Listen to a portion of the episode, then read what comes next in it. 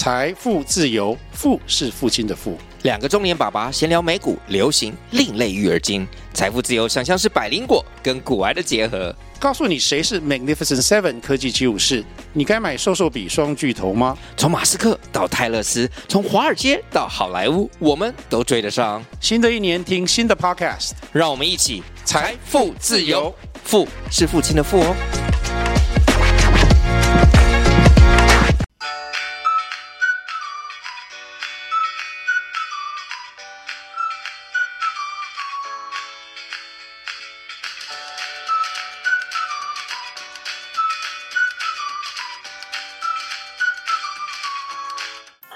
各位听众朋友，大家好，我是阿莎，欢迎您收听今天的上班不好说。感觉呢，最近真的是多事之秋啊，因为呢，公司里面认识的三个人要退休了，下周呢，即将要欢送两位届龄退休的同事，一位呢是我的单位主管，曾经呢也是我的直属主管，那另外一位呢就是坐在我前面的同事，这两位呢都认识了很久了。希望呢，他们可以拥有身体健康、快快乐乐、退而不休的生活。另外一位呢，是即将办理退休的人。那这一位是我非常非常敬重的一位老长官，目前呢是位居公司里面的高层主管。他呢有多重的身份，是高阶主管，也是公司的发言人，是治安长，还有是其他公司的董事跟监察人的身份。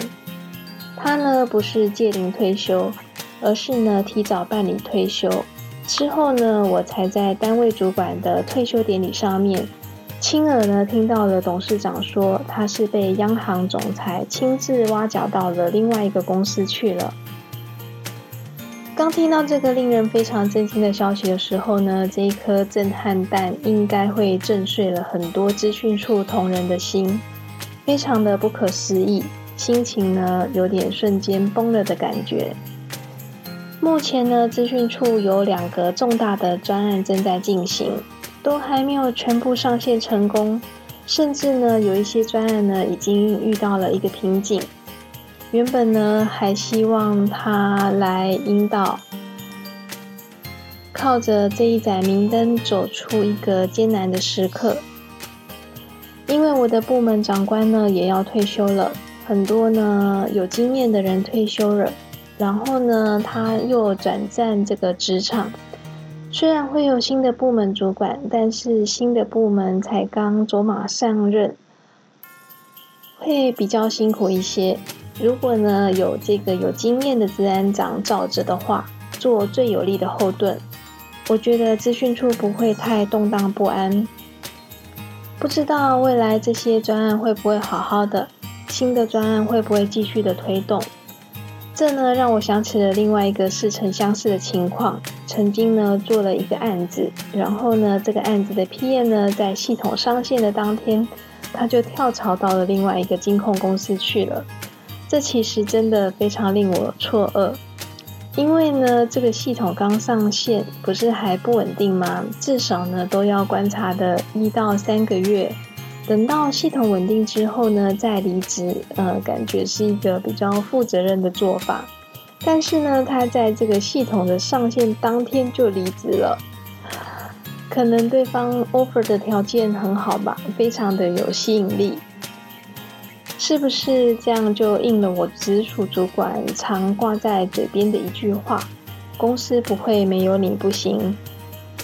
原本呢，以为有这个精神领袖的长官在，多少呢都还会有一些革命的情感，会想说继续为这个地方努力看看。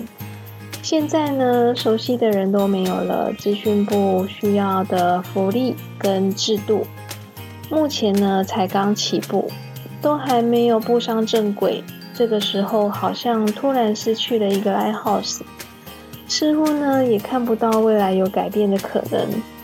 这的确非常令人觉得 frustrated。嗯，不过呢，事情总是有一体的两面。换个想法，转战职场，在另外一个地方升官，是非常令人高兴的事情。呃，大家呢也都非常的祝福他，因为他真的是一个非常优秀，也是非常好的一个长官。值得呢拥有更高的权利去造福更多的人。说到这位长官呢，除了我，应该还有很多人呢都很感谢他。嗯，因为跟他共事过的人，应该都会受到他很大的帮助跟恩惠。他呢是无论是谁都会极力提拔的人，都很愿意让人可以站在巨人的肩膀上面看世界。他也是我入行的时候没有多久就调过来，是我的直属主管。嗯，当时也提拔了我当组长。其实呢，我的心里非常感谢这位长官，他在我的工作上面呢帮了很多的忙。无论是那个时候因为要继续在职场上面进修，所以呢他有帮我写了推荐信。虽然那时候我有考上比较熟悉的学校想要去，但可能就因为呃这样子会离开公司。是因为他极力劝留的关系，也说呃研究论文呢可以拿公司的实际研究数据来做呢会更有意义。最后呢放弃我想要去的学校，听从了他的建议，去进修了另外一间他也曾经去进修过的学校。当时呢知道的同事都觉得我很傻，放着台湾的前三大名校不去，而且呢后来有些命运多舛。这位长官可能不知道，最后在做论文的研究的时候呢，因为他升官了，不再是我的部门主管，那我的研究论文数据来源呢，有点被卡关，做的有点辛苦。幸好呢，当时有位卧底的好同事在私底下帮我，否则呢，才短短两年的时间呢，风云变色，什么都变了调。当时呢，改选学校的理由跟原因呢，都不太都不存在了。在进修的期间呢，也是因为有比较好的机会，有机会跳槽到另外两大家的金控公司去。当然呢，薪水呢一定会比现在还要高，所以呢，我有意愿离职。那他当时知道了之后呢，也动之以情，说之以理，极力的劝留。当时呢，我认为他是对公司的忠诚度非常的高，应该会在这里做到届龄退休。另外呢，也就是那时候劳退制度正在呃选进新制跟旧制的时候，因为那时候也刚好是呃阿扁的执政时代，嗯，就是金控呢正在合并嘛，嗯，当时呢，呃，我们公司很多人呢都担心未来如果被并了之后呢，可能就没有办法继续在这间公司待下来。所以呢，很多人都倾向选新制。嗯，可是这个长官呢，当时也有劝我说要选旧制，也因此呢，我认为他是非常挺这家公司，对公司非常有信心，觉得不会被并掉。我也认为他一定会服务到退休，完全不会动摇的。事实呢，证明呢，他当时还是非常有眼光的，惨重了将近二十年。后来呢，我们还真的没有被并成功。不过呢，也因为这样子，没有变成另外一家金控公司。可是呢，现在他的决定是办理退休，转战另外一家公司。这个消息呢，让我们很多人呢都非常的错愕跟震惊。对我来讲呢，他就是一个精神领袖。他是公司的治安长，在高层的。呃，长官里面很少呢是有这个很强的资讯背景的，所以呢，我们资讯部门呢，呃呃，他呢真的替我们资讯部门争取了非常多的福利，还有修改了很多的制度，非常的照看我们。我认为呢，有他的资讯部门呢，才会在一个很平稳的环境里面，慢慢的成长茁壮。他的离开呢，我们应该会失去了依靠，未来呢有一点渺茫，感觉呢大树不见了，不能够在树荫下乘凉了。未来的保护伞呢，谁去替呃咨询人员做沟通呢？如果我们闯祸了，谁去替我们顶着？有些话呢，总以为在同一家公司，嗯，不管怎么样，总有机会会说得到。现在要离开了，以后的事都非常的难说。十二月七号呢是他的退休典礼，因为呢，我也早就刚好安排出国休假，又错过了这个参加的机会。以后呢，不知道有没有机会可以说，只好呢利用这个节目上呢来跟他说声抱歉。就是呢，有一次呢，他正在过马路，当时呢我正在开车，开车的时候呢，心里想着另外一件事情，分心走神了，所以呢就没有注意到礼让行人。当时呢，我想的是什么事情呢？就是在想，为什么离开了公司的人还可以再回国，而且回国了呢，还帮他辟了另外一条路，呃，让他立了一个新的小组。呃，我一直很好奇，为什么不是从内部提拔人才上来呢？有什么特别的理由吗？听说以前这样的回国情形是不会发生的。但是呢，刚好因为他的关系就可以，所以呢，也因为这样子不是太能够理解，一直纠结着，所以呢，在开车的时候呢，就分心走神了，啊，没有理注意到要礼让行人，好巧不巧，这个时候行人刚好是他，当时呢，嗯，应该是呃单位主管了。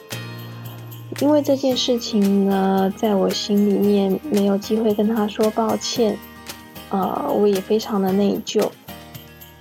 嗯，当时也因为非常的年轻，所以遇到这样的事情会非常的纠结。现在回头看还是挺可笑的，觉得非常的幼稚。那我也在这边郑重的跟他说一声抱歉。再来呢，就是今年六月十二号的科专会议记录，因为我当时。当天开会的时候，我的眩晕症犯了，所以呢没有开会，只靠听着录音跟做会议记录。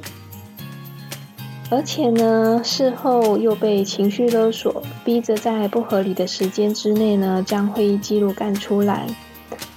嗯，又是赶的时间呢，是在那一阵子晚上很累，需要休息的时间弄出来的，所以呢会议记录也做得二二六六的。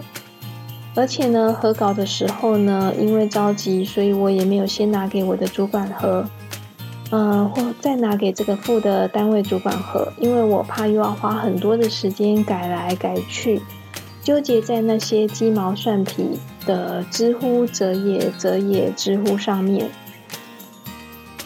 但可能因为内容真的错误太多，让他看的修改的有点生气。虽然生气，他还是帮我修改完毕，并且呢，亲自在那一份会议记录上面写下指导的话。没错，他就是一位这么有领导魅力的长官，非常的能够带人的心。不管如何，事情已经发展到此，只能接受他要离开的事实。幸好我归建的及时，否则回来呢，嗯。都已经风云变色了，所有的熟悉长官呢都不见了，嗯，我肯定会很失落。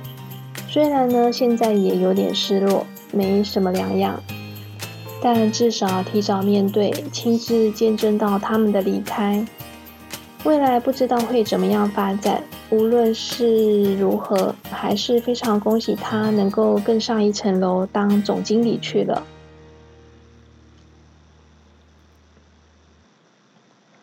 至于当时一直想要离开这家公司却留下来的我们，未来会如何？会是怎么样的造化？或许需要且走且看。